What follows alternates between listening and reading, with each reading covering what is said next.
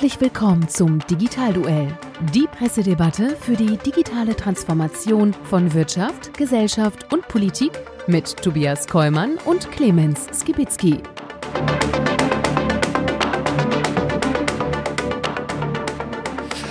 Hallo und herzlich willkommen zum Digitalduell, unserer Pressedebatte rund um das Thema digitale Transformation in Wirtschaft, Gesellschaft und Politik. Mein Name ist Tobias Kollmann und wie immer bei mir ist mein lieber Freund mit Eiswürfeln im Café Clemens Gibitzki.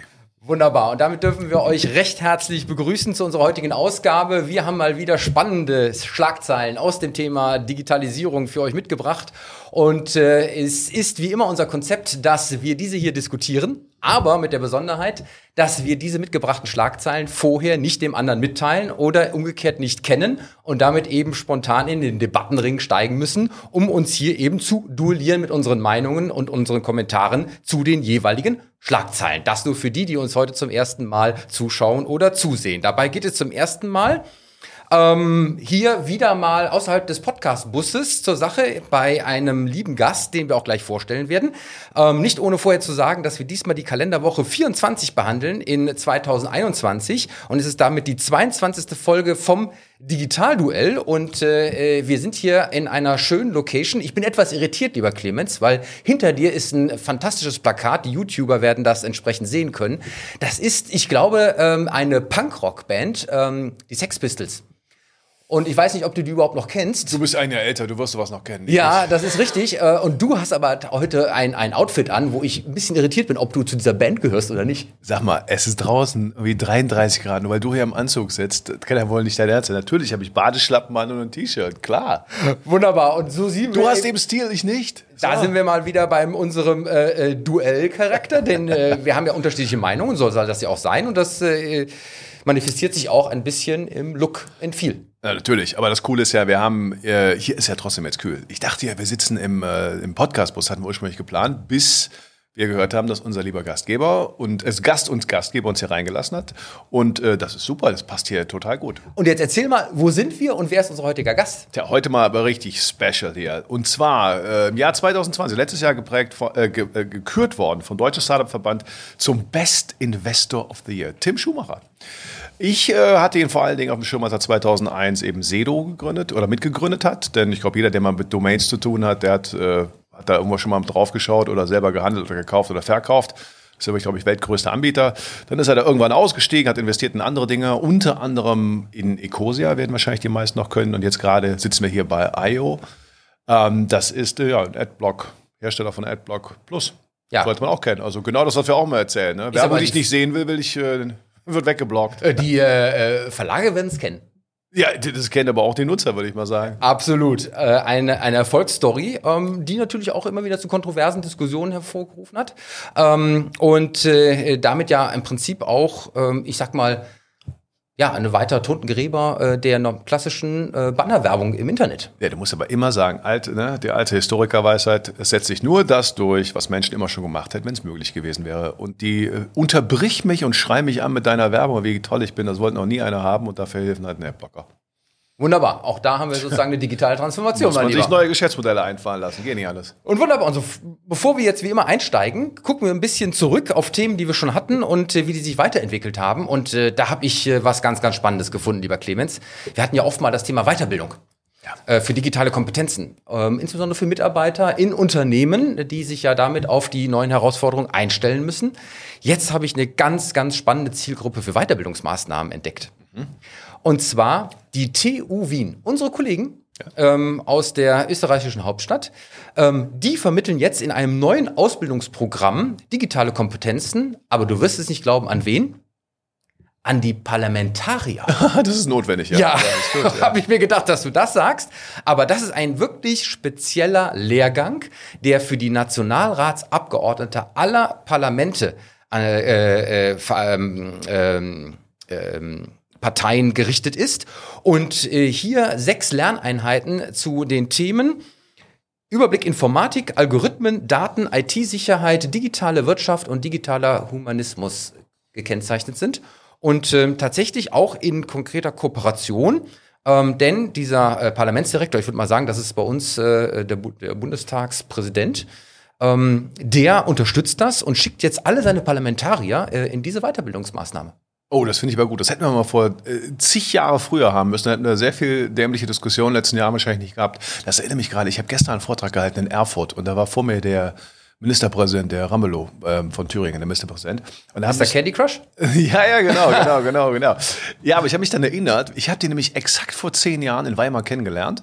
Da war er noch in der Opposition und da ist er mir aufgefallen, weil die ganzen anderen Parteien, damals CDU, FDP und die Grünen, die waren da alle auch da und dann die haben also da soziale Medien, nee, will ich nicht. Die damals, und, und er hat mich schon während des Vortrags auf Facebook und Twitter hinzugefügt und sagte nachher zu mir, ich habe meine gesamte Fraktion schon durchgeschult, äh, ist ja völlig logisch, nee, neu übersetzen. Und ich so, okay, die anderen diskutierten noch und dann sagte er zu mir, wir hatten bis 2013 kein WLAN in der Staatskanzlei. Wahnsinn. Das Spannende an dieser äh, Geschichte ist, ähm, dass die Parlamentarier sagen, wir müssen hier mit gutem Beispiel vorangehen, ähm, um eben auch andere in der Bevölkerung für Weiterbildung in Digitalisierung zu begeistern. Und dieser Weiterbildungsansatz ist nicht nur dafür gedacht, dass man das ganze Thema Digitalisierung selber kennenlernt, sondern, Achtung, auch Daten und Analyseprozesse für sich selber besser nutzen kann, um politische Entscheidungsprozesse zu unterstützen. Da würde ich mal sagen, bravo, Applaus. Ja, natürlich. Also wie gesagt, wäre 2010 besser gewesen oder 2015 auch noch. Aber okay, besser spät als nie. Wir werden das weiter verfolgen und ich würde sagen, das ist ein richtig guter äh, Tipp auch für unsere Parlamentarier. Und ich würde sagen, wenn so ein Programm äh, nach der nächsten Bundestagswahl in äh, Berlin aufgesetzt wird, äh, ja. ich wäre dabei. Ja, auf jeden Fall. Ich würde auf alle Fälle Klar. Unterricht anbieten und vielleicht ist das ja an der Stelle auch ein Fingerzeig und ein Hinweis, über sowas nachzudenken. Weitere Schlagzeile, die ich gefunden habe, wir hatten in einer der letzten Sendungen ähm, die App äh, Paparazzi. Du wirst dich erinnern, mhm. ähm, als neue Social-Media-Plattform Konkurrent zu Instagram. Jetzt hat ein anderer Instagram-Konkurrent eine eine Milliarde US-Dollar Bewertung bekommen, OnlyFans. Mhm. Und OnlyFans ähm, funktioniert im Prinzip genauso wie Instagram, nur dass die prominente Influencer und Erotikfilmstars hier sich auch durchaus freizügig zeigen können. Und du bezahlst. Weil ja. du dafür bezahlst. Und äh, das muss wohl äh, an der Stelle so gut funktionieren. Die haben im vergangenen Jahr einen Umsatz von mehr als zwei Milliarden US-Dollar gemacht. Und dabei wäre diese äh, Bewertung von einer Milliarde US-Dollar jetzt aus der Finanzierungsrunde eigentlich noch ähm, relativ niedrig. Und ähm, diese äh, entsprechende Nacktheit ist sozusagen der Unterschied äh, zu Instagram. Und äh, das scheint zu funktionieren. Da würde ich sagen, Sexhaus. Das war noch zu allen Zeiten so. Das war doch immer, du ja immer, guck mal, war das in den letzten Jahren nicht bei dir auch mal so? Da hast du irgendwelche Leute, die hatten irgendwelche die coolsten Internet-Startups gemacht und so weiter, mit allen möglichen Bereichen und dann kamst du irgendwann so, äh, hat noch irgendjemand was im Bereich Erotik, weil da weiß ich, das funktioniert immer. So, insofern. Ja, Nichts natürlich gibt es Kritik, Jugendschutz. Ähm, natürlich, vollkommen die, richtig. Äh, dafür nicht geeigneten kommen relativ leicht rein. Und äh, da äh, verspricht jetzt OnlyFans auch Besserung und äh, versucht jetzt die Altersverifikation äh, entsprechend zu erhöhen. Also das zwei Klicks statt einem oder so. Bist du auch wirklich? Wahrscheinlich. Ja, genau. So, und dann hatten wir mal ein digitales Betthopferl, ähm, wo wir darüber berichtet haben, dass ähm, das Werk Everydays ähm, jetzt als äh, NFT versteigert wurde. Ein reines digitales Kunstobjekt für 69 Millionen US-Dollar. Und weißt du, was jetzt äh, demnächst versteigert wird bei Sotheby's?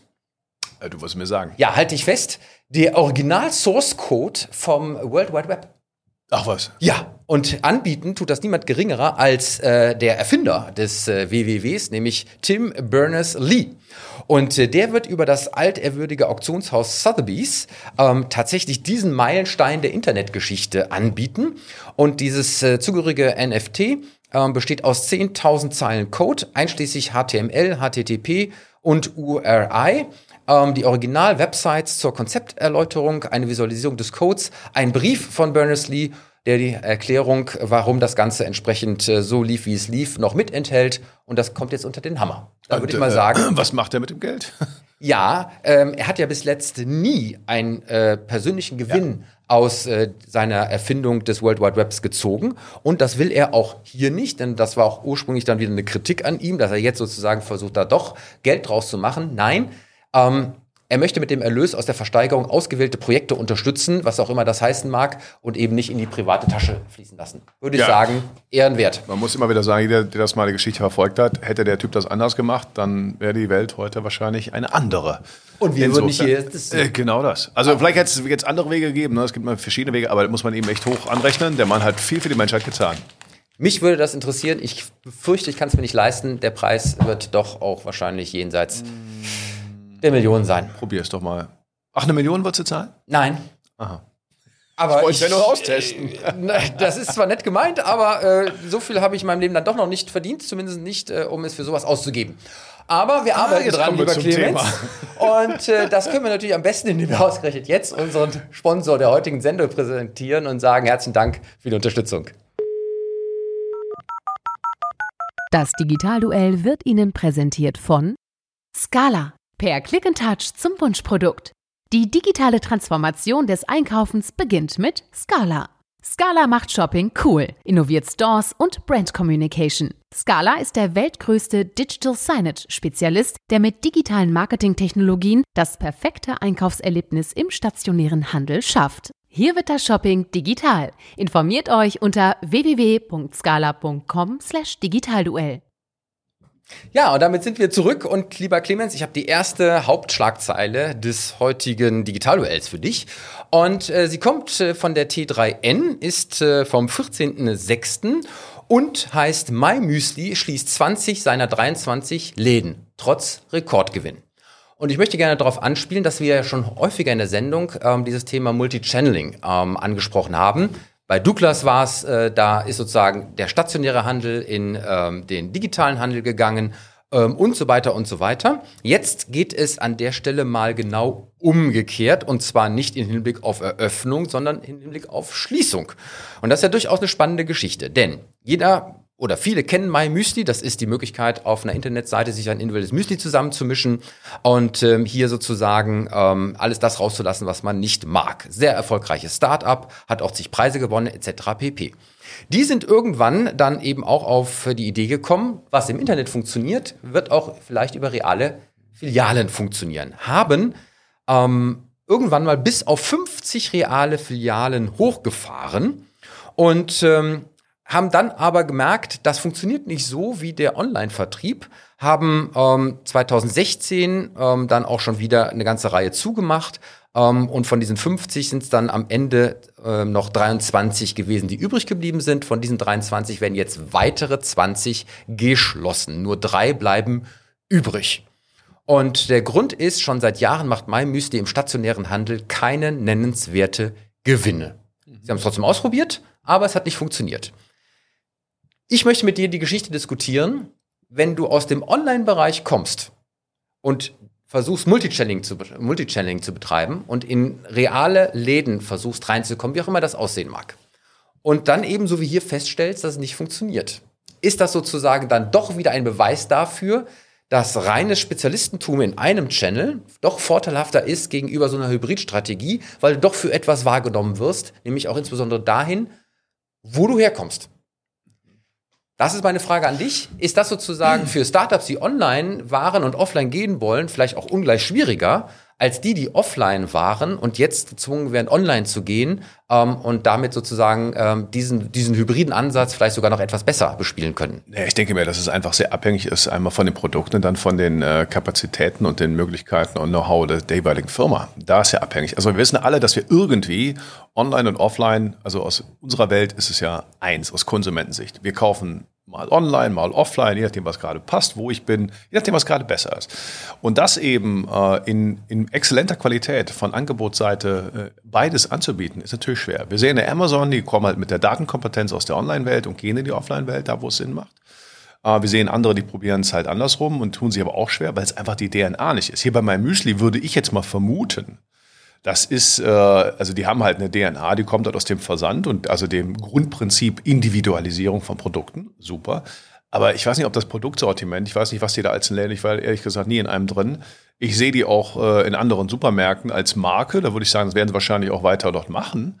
Aber dann selber einen Laden zu betreiben, das ist ja eine andere Komplexität und bei, da wird die Sortimentbreite äh, wahrscheinlich auch nicht so groß gewesen sein. Ich meine, Ja, du hast recht, die Sortimentsbreite war nicht so groß, ähm, weil ähm, über ihre ähm, Lagerhaltung ähm, im Stammsitz gibt's Milliarden von Kombinationsmöglichkeiten. Genau.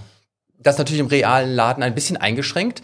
Gleichzeitig war es so, dass es dort fertige Mischungen gab auf der einen Seite, aber auch ein paar ähm, Boxen, aus denen man dann wiederum individuell zusammenmischen konnte im Laden. Nichtsdestotrotz, ähm, es war gar nicht ein Riesenflop, ja, sondern ähm, es war halt eben nur nicht so, dass man äh, sagen kann, das hat sich richtig gelohnt. Ähm, und dann kam noch Corona dazu. Und das war, hat jetzt sozusagen den Stecker gezogen. Ja. So, das bedeutet, äh, das wird hier auch entsprechend in der, äh, äh, im Artikel genannt. Ähm, der steile Umsatzwachstum war nur noch im Onlinehandel zu beobachten aufgrund von Corona, während bei den realen äh, Läden der Umsatz um 80 Prozent einbrach in 2020. Trotzdem konnte der Onlinehandel, ja, die Steigerung im Onlinehandel konnte den gesamten Verlust im Offlinehandel kompensieren und sogar noch mehr. Insgesamt sind die gestiegen. Das heißt, sie hätten sich eigentlich leisten können, jetzt Corona auszusitzen und die Läden dann nach weiter fortzuführen. Machen sie aber nicht, weil sie insgesamt gesagt haben, es lohnt sich nicht. Wir ja. gehen lieber auf die Diversifikation in den äh, Produkten, die wir online vertreiben und wollen jetzt Bioblatttee mit dazu nehmen und pflanzliche Milchalternativen. Ähm, aber nochmal die Frage, ist so ein Abenteuer des hybriden Ansatzes an der Stelle aus einer Hand nicht doch unglaublich schwer und sollten Online-Player nicht dann lieber eher versuchen, über die sogenannte Cross-Channel Corporation, wie wir es theoretisch nennen, mit bereits realen Playern zusammenzuarbeiten und zu kooperieren, um daraus sozusagen ein äh, Modell zu fahren, was ja auch für den realen Händler spannend sein kann, der eben noch Klar. nicht online ist vielleicht. Klar, kannst ja sagen, du machst ja halt, äh, baust die Marke halt online total gut auf, hat mein Müsli auch gemacht und gehst dann da rein. Aber am Ende ist ja eine Frage des Make or Buy. Also will ich die, äh, will ich dann äh, klassische Händler bedienen, um dann da drin zu sein? Ja, kannst du machen. Ich glaube, also wirklich der, der Betrieb und auch gerade bei so einem Spezialprodukt, ich meine, ich weiß gar nicht, wie viele Leute in die Läden gegangen sind, aber das sind ja schon, muss ja schon echter Liebhaber sein, wenn du dann den Weg da auf sich nimmst. Äh, ja, würde ich halt sagen, kann ich nachvollziehen, dass die Komplexität übersteigt wahrscheinlich die äh, und damit die Kosten, äh, das, was es am Ende bringt. Insofern, ey, macht das, was am besten funktioniert. Jetzt haben sie ja viel ausprobiert, finde ich ja super, finde ich echt mutig, das eben so zu, anzugehen. Aber ich glaube, so generelle Aussagen sind halt nicht machbar. Du musst dir halt genau das Produkt anschauen und eben auch, was, was kannst du da an, äh, was hast du an Managementkompetenz? Also so ein Sortiment in so einem Laden zu, äh, ein total individualisiertes Produkt ich meine, warum haben wir Supermärkte? Weil sie nicht individualisierte Produkte haben. Ne? Dann ja. gehst du mit einem individualisierten Produkt in den Offline-Geschichte, das ist schon echtes Spezial. Spezialsegment. Ich habe mich ja gefragt, was hat das für eine Signalwirkung, weil ich sehe bei der Höhle der Löwen ja oftmals Startups, die sozusagen mit ihren Ideen und einem, einem erstmaligen Online-Vertrieb ja auch meistens Angels versuchen, dafür zu gewinnen, dann auch in Offline zu gehen und auch deren Vertriebskompetenz und Vertriebspower auszunutzen. Ähm, aber ist das tatsächlich dann, wenn ich dieses Beispiel sehe, wirklich der richtige Weg? Oder heißt es nicht am Ende, liebe Online-Startups, bleibt online, das ist, du sagtest DNA, ähm, das könnt ihr, das funktioniert auch. Und eigentlich werden nur die Offline-Player gezwungen, Multichanneling in den Online-Bereich hinein zu betreiben, aber nicht umgekehrt. Äh, ja, genau. Das kann man so sehen. Guck mal, du siehst bei Höhl der Löwen, äh, warum gehen die dann dahin und sagen, wir kommen vom Online, gehen die offline? Die sagen ja nicht, hilf uns offline zu gehen, sondern die haben dann so einen Ralf Dümmel, der halt eine Macht ist in diesem Handel, der hat die Strukturen schon, der hat ja diese Kompetenz und der hat diese Erfahrung und der, der macht ja, legt ja eigentlich nur ein paar Schalter um und dann hat er sein, sein bestehendes System, kann er anwerben, dass er dann reinspielt. Das ist ja was anderes, als wenn ich sage, komm, dann gehen wir gemeinsam und bauen mal neue Läden auf. Das ist ja eine völlig andere Komplexität.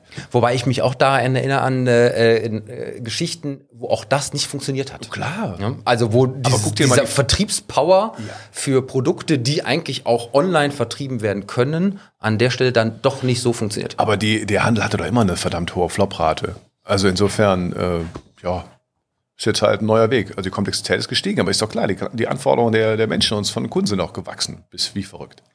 So. Lieber Clemens, ich bin gespannt, ist, wie das weitergeht. Meine Uhr hat geklingelt und äh, damit sind wir bei deiner Schlagzeile. Jetzt kommt Hau rein. Schlagzeile.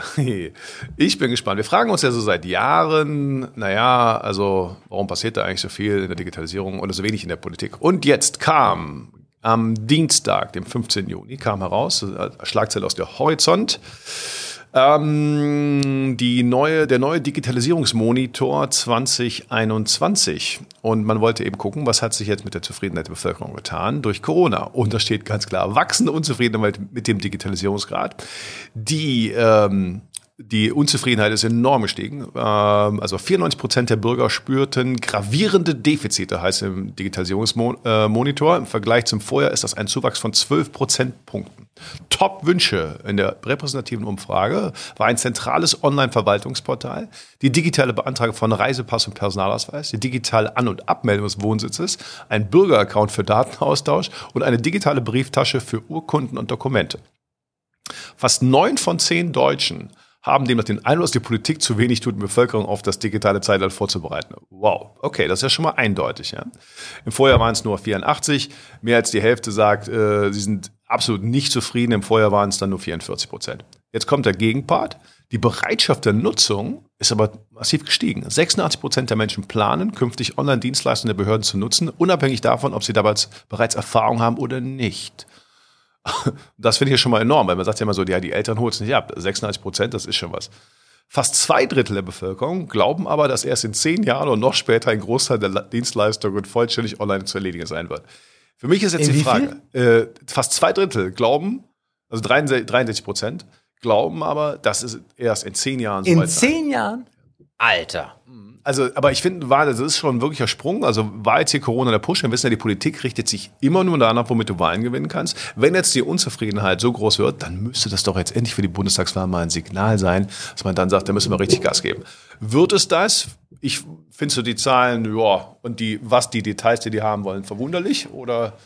Also, ich sag mal, ich, ich bin nicht verwundert, dass aufgrund von Corona eine höhere Aufmerksamkeit auf diese Dinge gekommen ist und die Leute sich dann auch vielleicht teilweise erstmalig oder noch intensiver damit beschäftigt haben und dadurch erst gemerkt haben, genau. wie schlecht wir da aufgestellt sind. Ähm, vielleicht ist es vorher so gewesen, okay, ja, aber es gibt ja noch andere Wege und äh, ja. da war vielleicht der Fokus nicht so drauf. Jetzt wird der Fokus drauf gerichtet. Dann erkennt man natürlich insbesondere die Mängel. Von daher, das wundert mich nicht.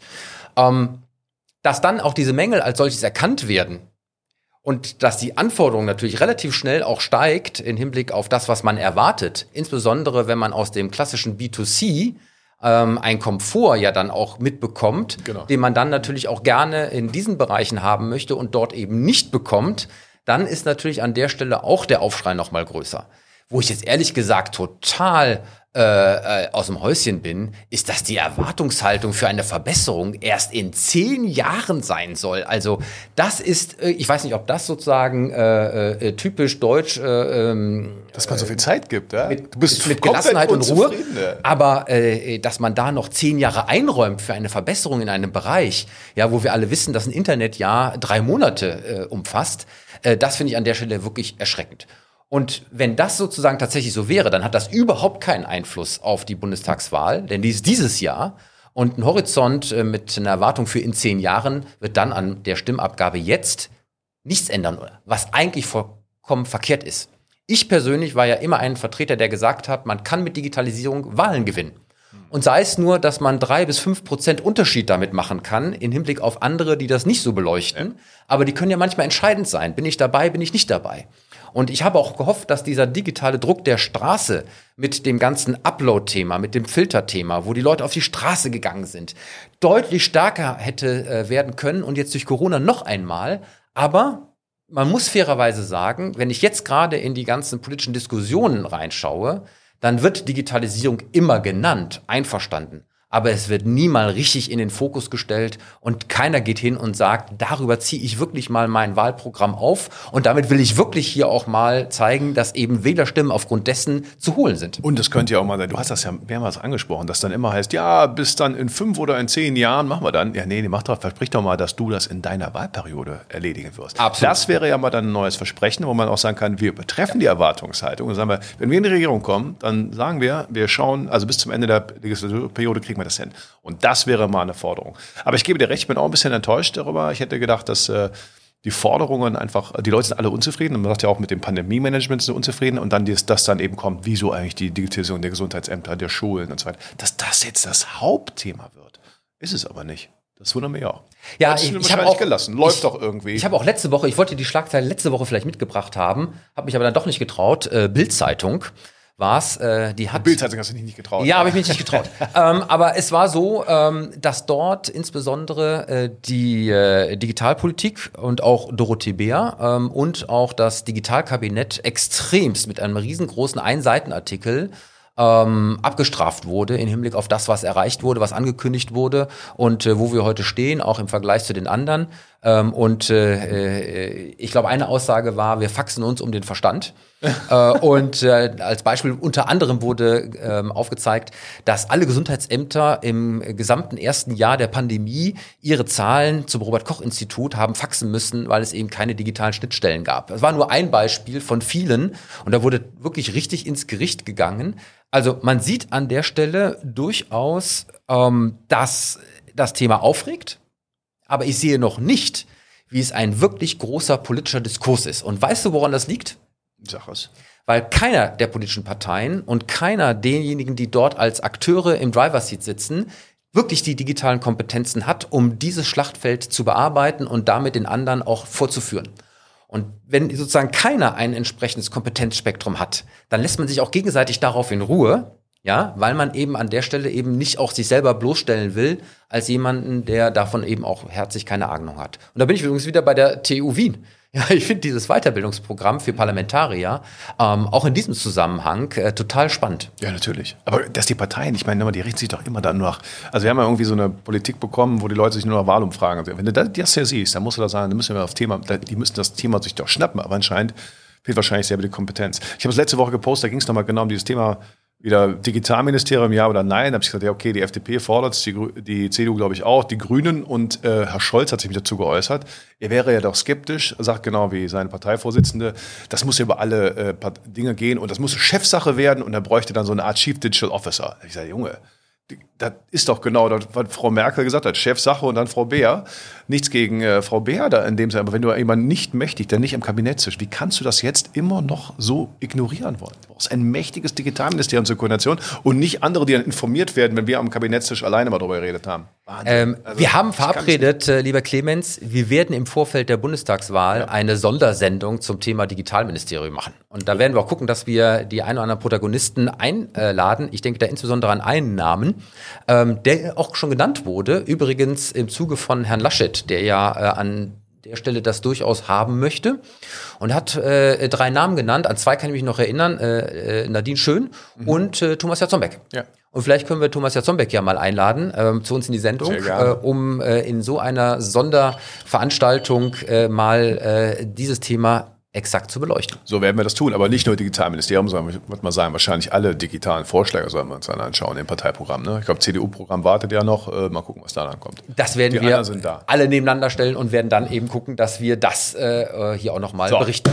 Zeit läuft aber, unser Gast ist da. Unser Gast ist da, genau. Und äh, da freue ich mich jetzt wirklich riesig drauf. Er ist ein Gast, ich habe es am Anfang gesagt, ähm, im Vorgespräch, der Kategorie A. Man muss es wirklich so sagen, Tim Schumacher ist jemand, der mit der Startup-Szene in Deutschland groß geworden ist, einer der Protagonisten war, wirklich das klassische Lebensbild erfüllt hat, erfolgreiche Erstgründung, anschließend weitergegründet, Business Angel gewesen und so weiter und so weiter. Und ich sag mal, Tim, komm rein, komm zu uns. Wir freuen uns auf dich.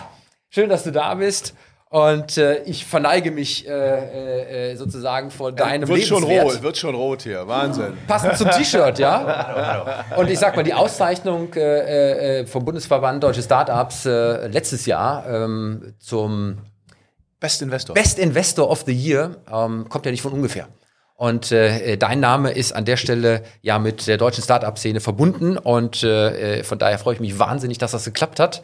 Wir hatten schon mal eine Anfrage, damals hat es nicht geklappt, auch wegen Corona. Jetzt hat es geklappt. Erzähl mal ganz kurz für die, die ich noch nicht kenne. Ich kann es mir nicht vorstellen, aber wir sind ja auch in, äh, in Fachkreisen von Großunternehmen sehr, sehr bekannt geworden inzwischen. Und vielleicht äh, musst du an den Stellen einmal kurz sagen, wer bist du und was machst du?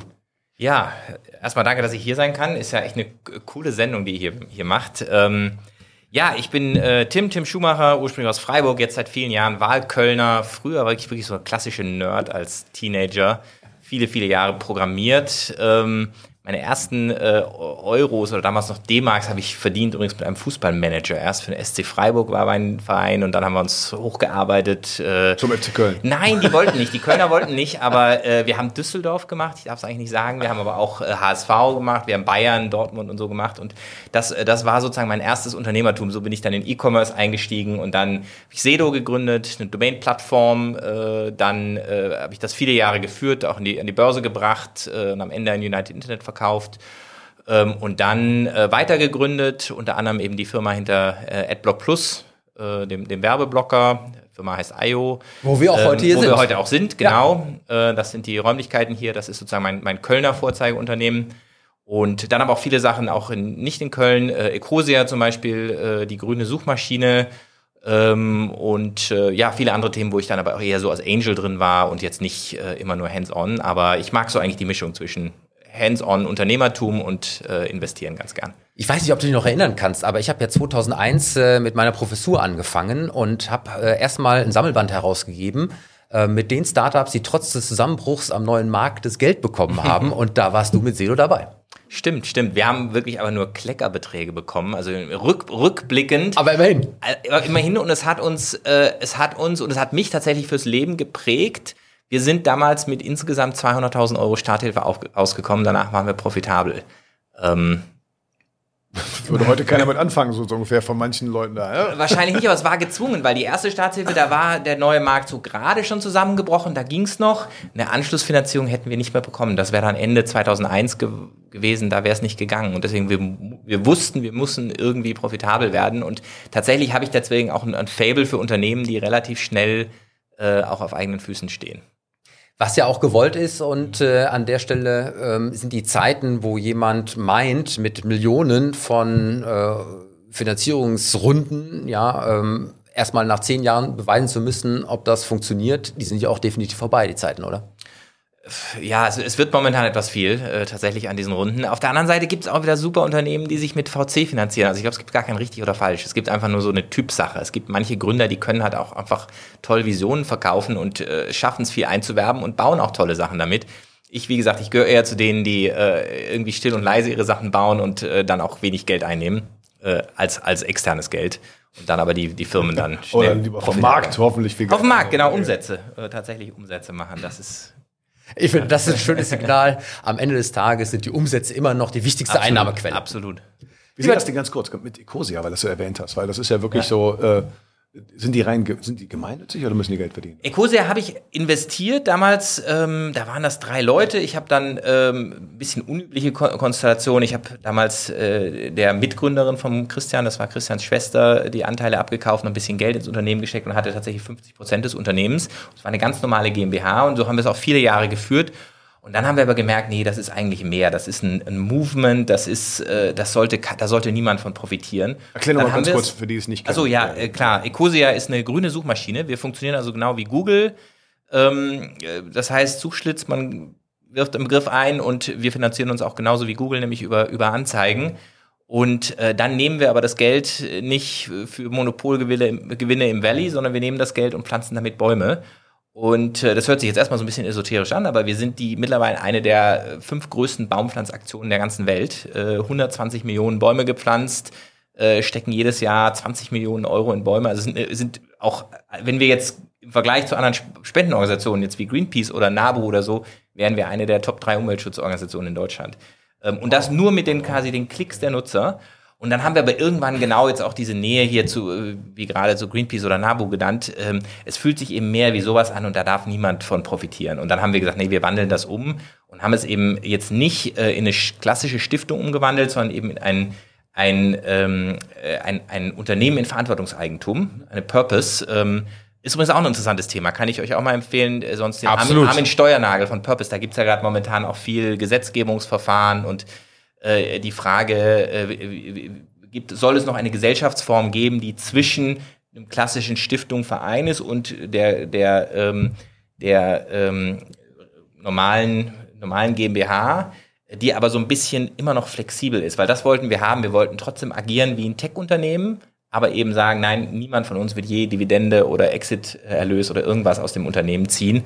Ähm, und so haben wir Ecosia jetzt aufgesetzt. Und ihr werdet wahrscheinlich nicht mit dem Gleitschirm in EM-Stadien fliegen, um auf euch aufmerksam zu machen, oder? Obwohl, nein, äh, das war ein bisschen missglückt. ähm, aber für einen guten PR-Stand sind wir auch zu haben. Wir wollten ja äh, RWE äh, für, für eine Million den Hambi abkaufen. Wobei wir, es war noch nicht mal ein PR-Stand, wir hätten es sogar gemacht. Ähm, aber es war natürlich was, äh, das hat äh, vor zwei Jahren große Wellen geschlagen und äh, sowas braucht man als, als, als Non-Profit mit kleinen Budgets, äh, braucht man solche Aktionen. Ja, aber ihr müsst ja eigentlich nicht so um Spendengelder kämpfen wie andere, würde ich mal sagen, weil am Ende ist es ja Marketing, auch wenn es ein guter Zweck draufsteht.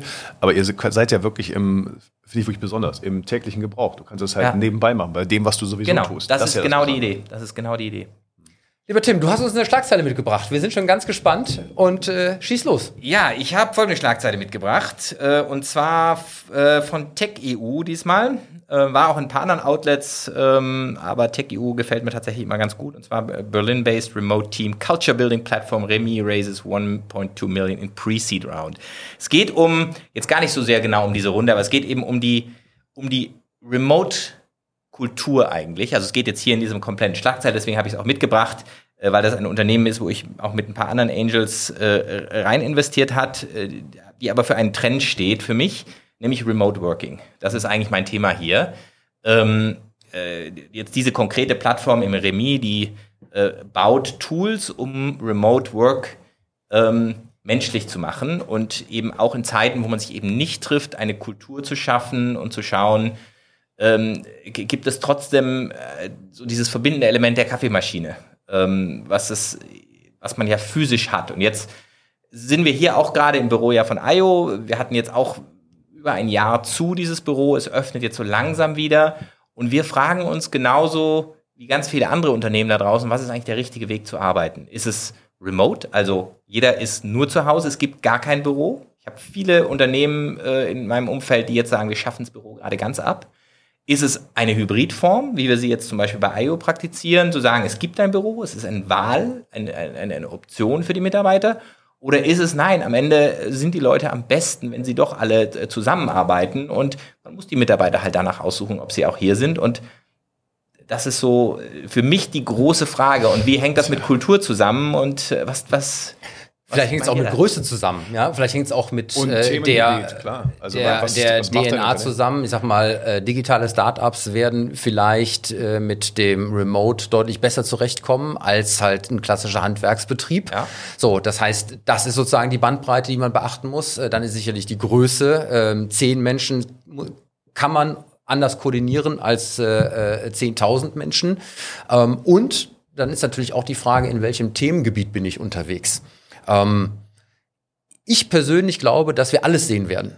Das heißt, wir werden die Betriebe sehen, die vollkommen wieder zurückgehen werden ähm, in die Zeiten vor Corona und damit ähm, Real Work, ja, äh, gebunden an einen Ort praktizieren werden.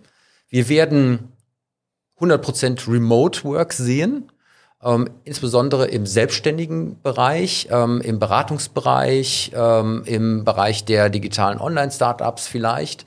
Und, und das wird aber aus meiner Sicht die spannendste äh, äh, Sektion sein, dieser Hybridansatz. Und da haben wir auch ja schon mit dem einen oder anderen gesprochen und hatten wir auch in der Sendung. Ähm, viele gehen davon aus, mit dieser drei und zwei Regel.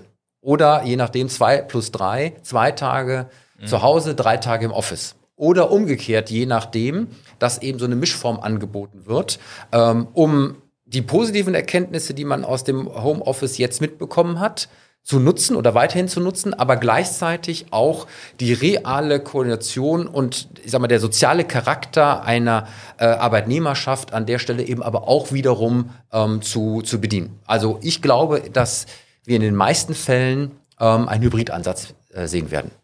Ich, also ich finde es wirklich eines der bewegendsten Themen unserer nächsten Jahre, glaube ich. Und Corona hat uns äh, bei allem Negativen halt den Anlass geschaffen, da komplett drüber nachzudenken. Also das Feedback, was ich jetzt aus den letzten Wochen, wo ich viel mit Unternehmen zu tun hatte, war, ist halt, dass die wirklich die Chancen suchen. Und zwar das eine, ja, gestern bei einer, bei einer langen äh, gestreamten Talk äh, im Genossenschaftsverband, da ging es halt darum, Unternehmen in NRW, der, viele so meiner Kunden, die sitzen halt irgendwo dem Endeportal dieser Welt, ja, also da, wo sie eigentlich gar nicht die Leute bekommen, die sie für den digitalen Wandel brauchen. Das müssen sie jetzt nicht mehr. Die können sagen, wir, du musst nicht hier hinziehen und irgendwas, das kannst du jetzt von überall machen. Wir müssen da nur die sozialen Bindungen versuchen aufzubauen. Aber wir müssen auch aufpassen, vielleicht wird das auch überschätzt. Also vielleicht kriege ich jemanden total motiviert, dass der eben auch, gerade weil er von überall arbeiten kann, das machen kann. Und ich erlebe Unternehmen, klassische Unternehmen, die halt sagen, super, für ganz viele äh, Teile schreiben wir jetzt immer deutschlandweit aus. Und die Leute finden es super. Aber dann sagt er, ja, wissen Sie was, ich kann aber sein, dass nächstes Jahr nach Berlin ziehe. Ja, uns ist doch egal. Siehst du, bist sowieso nicht hier. Wir, wir, schaffen das schon für viele Tätigkeiten. Und die Möglichkeiten, die sich ergeben für viele dieser, dieser der, der, der jungen Leute, dass die halt sagen, ja, dann bin ich halt zwei Monate in Spanien und macht das von da. Also ich glaube, das werden wir, werden wir nutzen. Aber klar, für viele wird es auch nicht gehen und es wird auch Widerstände geben, das höre ich auch, wo vor allen Dingen gerade die Betriebsräte äh, schwer, Schwierigkeiten haben. Und zwar, weil ihre eigenen Menschen, die sie vertreten, sagen, hör mal, ich will aber nicht die starren Regelungen. Ich will mehr Flexibilisierung. Und ich glaube, das haben sie jetzt alle gelernt. Und da, das wird sehr spannend. Ein Aspekt, den ich gerne reinschmeißen möchte, ist, äh, dass dadurch, was du gerade beschreibst, ein anderes Problem aufkommt, hat der äh, Dr. Rolf Werner von Cognizant gesagt, gesagt, es wird eine Fluktuation geben in der Mitarbeiterschaft, die wir so noch nicht gesehen haben, weil durch die fehlende soziale Bindung auch an ähm, Kollegen und ein Unternehmen vor Ort der Bindungscharakter nicht mehr so stark ist und deswegen Hire und Fire auf der einen Seite plus der ständige Wechsel von guten Leuten aufgrund von diesen äh, äh, hybriden Strukturen oder teilweise komplett digitalen äh, Strukturen deutlich einfacher fällt, sowohl im Kommen als aber auch im Gehen.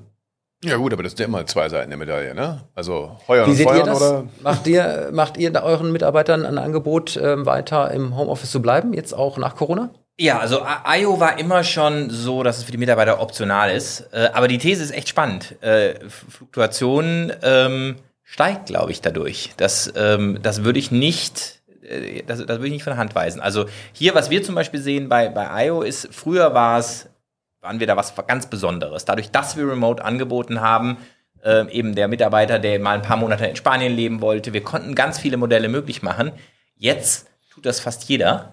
Und natürlich fällt genau das weg. Und dann glaube ich äh, wirklich, was, was äh, du gerade gesagt hast, Tobias, die, ähm, die Bindungen entstehen dann eher vielleicht einfach am Heimatort oder mit anderen Leuten. Und die, die Bindung der Firma, äh, die, die Bindungswirkung, die die Firma hat, ich glaube sogar, äh, ist nicht die, die, der, der Arbeitsplatz, zumindest früher der, Haupt, äh, der Hauptort, um seinen Partner kennenzulernen. Das war aber, ja, das, das war natürlich so, aber es gab ja Das- auch noch keine Dating-Plattform. Ja, ja. Und, aber das, das, das fällt wahrscheinlich weg. Und, und da sind wir genau bei dem, äh, eben jetzt wieder die Brücke zur Schlagzeile zu schließen, bei, bei eben einer Plattform. Kann eine technische Plattform das in gewissen Weisen, gewisser Weise abbilden auch? Da musst du mal gerade erzählen, sozialen- was die machen. Machen die eine, eine virtuelle Kaffeemaschine, die optisch da steht und einen Kaffee brüht, wo du dich dann mit den anderen im Chatfenster zusammenfindest? Oder wie, wie kann man sich das vorstellen? Unter, unter anderem genau diese Dinge. Nee. Ähm, ja, vir virtuelle, virtuelle Räume, virtuelle, auch virtuelle Rituale, ja, Dinge wie das Geburtstagsständchen, was gesungen wird, ähm, äh, das, das, Fre das Freitagsabendbier, ähm, die äh, virtuell zu institutionalisieren. Ob das gelingt, wie es genau aussieht, ist alles noch zu sehen. Es war die Seed-Runde, die haben eine Million bekommen. Äh, aber das ist genau die Frage. Wird das gelingen? Kann das gelingen? Oder ist das zum Scheitern verurteilt? Ich sag mal, äh, die Frage ist ja aus meiner Sicht äh, die, werden, ab, nachdem wir jetzt das alles aufgebrochen haben, wird sozusagen nicht eine Erwartungshaltung von zukünftigen Arbeitnehmern existieren nach dem Motto, mach es mir doch bitte so schön, wie ich es gerne hätte in der Flexibilität äh, und dadurch bekommst du mich. Also rücken jetzt sozusagen nicht andere Argumente neben Gehalt und schönes Office und Statussymbole, sondern werden jetzt nicht ganz andere Dinge in den Mittelpunkt rücken und zwar für alle. Und der Mitarbeiter wird sich sozusagen an der Stelle das Unternehmen aussuchen, was mit seinem, mit seiner Lebensphilosophie und mit seiner äh, Erwartungshaltung am besten äh, kompatibel ist. Ja, aber wäre das denn schlecht? Ist ja die Frage. Also es ist ja einfach nur anders. Also, Nur mal ein Beispiel. Du bist ja beamteter Professor und sowas. Ich bin ja hauptsächlich Freiberufler und ich meine, ich bringe mich ja, also ich bekomme sehr viel Flexibilität, wenn es darum geht, von Keynotes bis Beratung bis Workshops und das geht ja teilweise auch länger. Äh, ich gebe sie aber auch. Ich bin aber deswegen ja nicht weniger produktiv. Also die Frage ist ja, brauche ich die Bindung an Ja, einen okay. so? Und dann hast du im Prinzip, haben wir vielleicht wirklich eine Gesellschaft von viel mehr frei denkenden Menschen. Lass uns mal bitte bei dem ganz allgemeinen Unternehmen bleiben, ja. Ich glaube, wir sind alle jetzt hier Spezialfälle, aber dem, bei dem klassischen Unternehmen, wo ja normalerweise früher der Gedanke war, du darfst hier arbeiten, wir sind toll, ja, und du musst dich hier bewerben. wird jetzt sozusagen nicht ein bisschen der Spieß umgedreht, ja, nach dem Motto, wir wollen dich kompetenten Mitarbeiter und wir müssen jetzt dafür tun, weil wir jetzt alle ja gelernt haben, ähm, was da Flexibilität heißt, dir sozusagen ein Arbeitsumfeld zu schaffen, was zu deinem Leben passt und wir müssen uns sozusagen auf dich einstellen und nicht mehr umgekehrt du auf unser Unternehmen. Weil jetzt kommt der Wirtschaftshistoriker. Was du da gerade beschreibst, das gab es vielleicht mal eine Zeit lang, aber das ist nicht der Normalfall der letzten paar hundert Jahre gewesen. Warum hat denn Bayer in Leverkusen alles gebaut? Warum hat Siemens ganze Stadtteile genau. gebaut und so weiter? Dieser Wettbewerb um die unheimlich flexiblen, damals waren das die, man hätte es heute Wanderarbeiter genannt, weil das diese Produktionsbetriebe, Industriezeitalter, haben alles getan, um die Leute sesshaft zu machen, weil die nämlich sofort abgehauen sind. Die haben die Menschen investiert, dann sind die woanders gegangen, weil woanders mehr Löhne gezahlt wurden. Mhm. Was meinst du, warum 20 Prozent im Ruhrgebiet im Jahr 1900 polnischsprachig waren? Weil die aus Oberschlesien kamen, weil die dort in Gruben gelernt haben, rübergekommen sind. Das heißt, du hast, die haben probiert, die sesshaft zu machen und jetzt haben wir halt eine andere Art von Wettbewerb, nicht sesshaft genau. zu machen, sondern aber an ein Unternehmen ja. zu binden. Ja. Ja, das die Zeiten neu. ändern sich. Ja, ja, mag ja sein, aber die, die, äh, die Auswirkungen sind anders. Aber dieses Rumdrehen, dass du sagst, es ist eine Ehre, dass du hier arbeiten Ich weiß nicht, diese Zeiten, die gab es naja, nicht so Assessment lange. Center, ja. wo ich kann mich auch an Zeiten erinnern, da wollten unsere Studenten alle irgendwie zu den Top 20 Unternehmen, haben sich da um die wenigen Plätze geprügelt, Assessment Center und all diesen ganzen Kram. Du hast gebittet, äh, du hast gebettelt. Ähm, wenn du irgendwie in den Agenturbereich äh, wolltest, hast du erstmal fünf kostenlose Praktika äh, gemacht und, und, und, und. Das heißt, das ist ja schon etwas anderes. Gab auch weniger Möglichkeiten. Ja, mag ja, ja sein. Das, aber das, das, hast du ja heute auch noch. Also wenn du die, die, die großen Digitalarbeitgeber, aber auch hier sehe ich das, wenn wir eine Stelle bei IO ausschreiben, eben weil wir Remote anbieten, äh, kriegen wir je nach Stelle auch sehr viele Bewerbungen. Natürlich ist es schwierig für uns genau den richtigen zu finden. Noch, noch krasser sehe ich das bei meinen Firmen im Nachhaltigkeitsbereich. Wenn wir bei Ecosia oder bei Zola oder Surplus äh, Stellen äh, ausschreiben, ja, äh, alles Unternehmen, die sich auch mit dem Klimawandel beschäftigen, kriegen wir noch zehnmal so viel Bewerbungen, weil die Leute an was Sinnvollem arbeiten wollen. Und ich glaube, ähm, Clemens, und da bin ich bei dir, ich glaube, es hat sich einfach nur die, die Art und Weise geändert, was den Leuten wichtig ist. Und da ist, kommt jetzt noch eine Komponente dazu, nämlich das flexible Leben. Aber es gibt schon immer eine Vielschichtigkeit von Dingen. Und früher war es vielleicht einfach die, die ordentliche Wohnung, womit man die Leute aus äh, aus anderen Ländern geholt habe, aber heute ist es eben oft zum Beispiel sowas wie Sinnhaftigkeit. Und das, da merke ich riesige Unterschiede äh, auch in der Attraktivität äh, von Arbeitgebern. Männer, wir müssen zur nächsten Schlagzeile kommen, denn äh, wir haben ja auch eine für dich. Oh, ja, okay. das heißt, äh, wir möchten dich ja auch hier. Jetzt dreht ihr den Spiel ja, ja, genau, ist ja ein Duell. Und äh, jetzt hast du uns herausgefordert, wir machen das umgekehrt auch, mit einer Schlagzeile aus dem Handelsblatt. Und äh, vom 17.06., und du hast es vielleicht äh, verfolgt, die Vivatech-Konferenz in Paris. Und äh, Macrons Geburtshilfe für Tech-Startups heißt die Schlagzeile. Und Frankreichs Präsident will Europa zur digitalen Souveränität führen. An seiner Seite die deutsche Gründerszene. Und äh, dort sind also sehr, sehr viele Protagonisten hingereist und äh, das war im Élysée-Palast. Äh, wir waren selber mal ja, da, äh, tolle Location, ähm, einer meiner äh, äh Top ähm, Es gab nicht zu Erfahrungen. trinken, weiß Bitte? ich noch. Es gab nicht so viel zu trinken, das war super Es gab gar nichts zu trinken, äh, alle haben auf den Champagner gehofft äh, und es gab noch nicht mal Wasser über mehrere Stunden. Äh, aber da auf der Bühne zu stehen, das war schon ein unglaubliches Erlebnis. Aber ähm, dort war jetzt sozusagen diese Woche diese Konferenz und er hat was Spannendes gesagt. Äh, Macron. Es wird keine Souveränität geben ohne eigene Technologie-Champions aus Europa.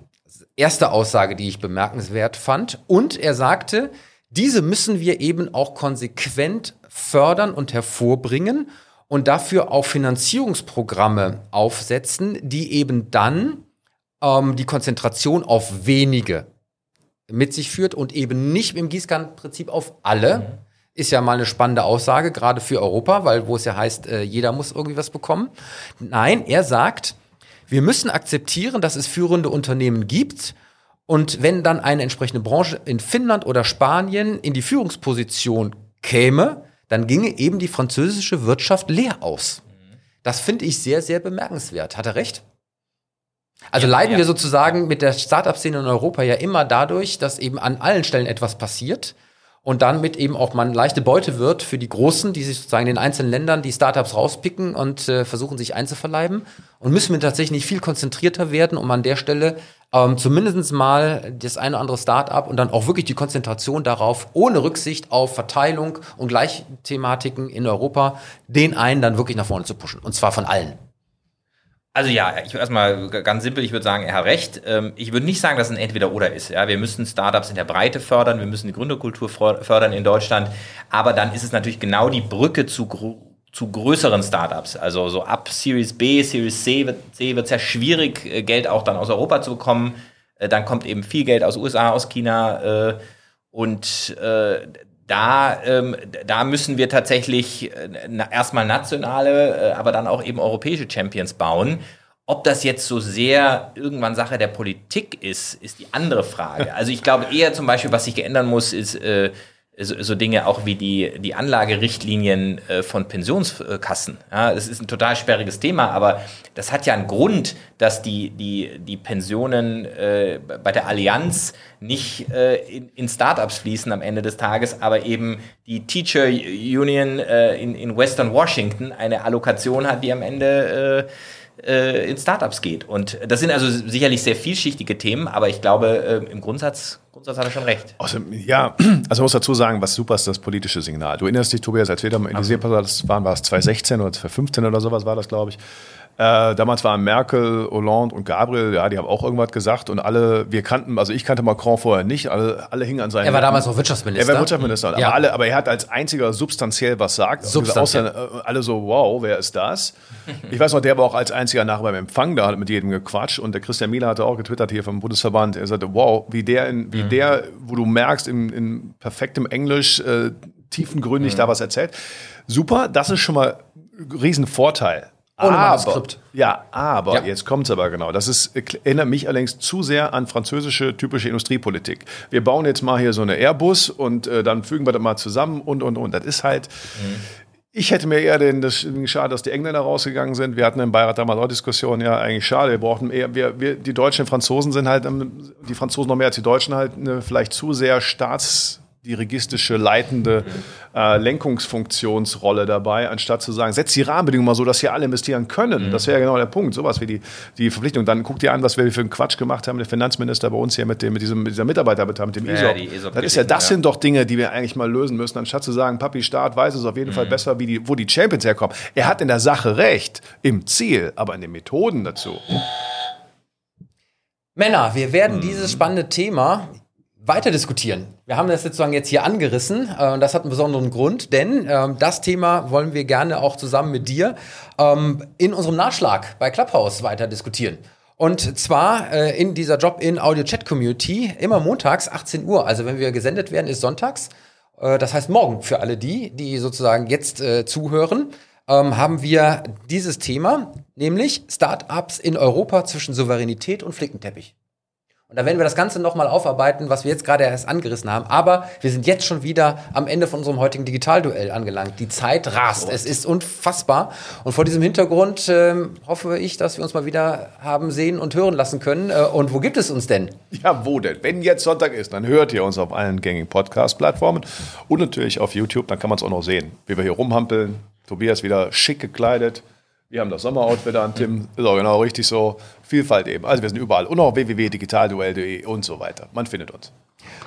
Und äh, diese Sendung wäre mal wieder nicht möglich ohne die zahlreiche Unterstützung von unseren Partnern. Und äh, deswegen bedanken wir uns am Ende auch immer wieder, nicht ohne darauf hinzuweisen, dass ja auch noch unser Betthopfall kommt. Äh, und diesmal ist tatsächlich was zum Schmunzeln im wahrsten Sinn des Wortes. Pass auf, lieber Clemens.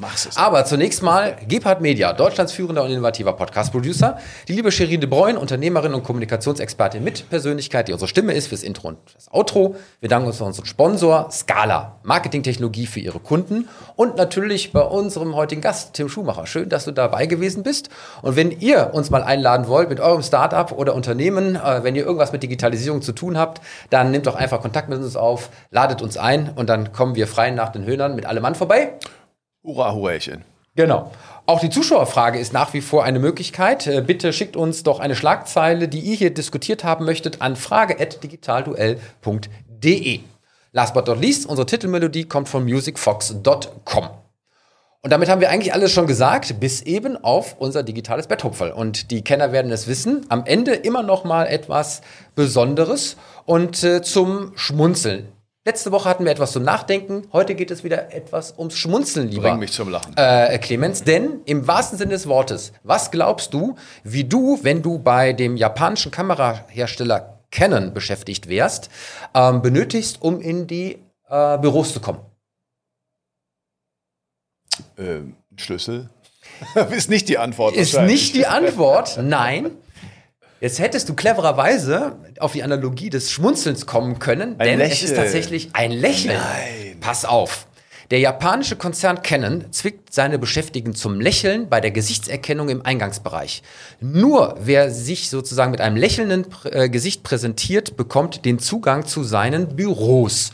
Man macht das deswegen, weil man die Arbeitsatmosphäre dadurch verbessern möchte und festgestellt hat, wer positiv zu seinem Arbeitsplatz erscheint, ist auch produktiver. Und deswegen ist Gesichtserkennung an der Stelle nicht nur ein technisches Feature, sondern eben auch mit einem Lächeln verbunden. Und man nennt es übrigens Smile Recognition.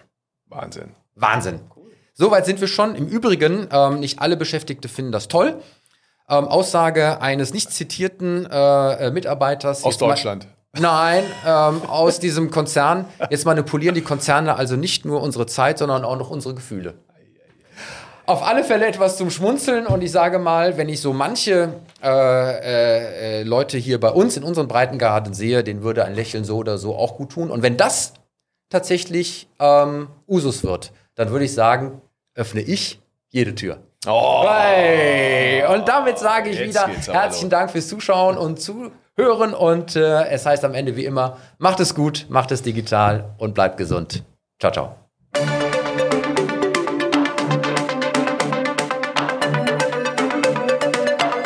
Das war das Digitalduell, die Pressedebatte für die digitale Transformation von Wirtschaft, Gesellschaft und Politik mit Tobias Kollmann und Clemens Skibitzky. Alle Folgen dieser Sendung finden Sie auf unserer Webseite digitalduell.de, auf allen bekannten Podcast-Plattformen und natürlich bei YouTube.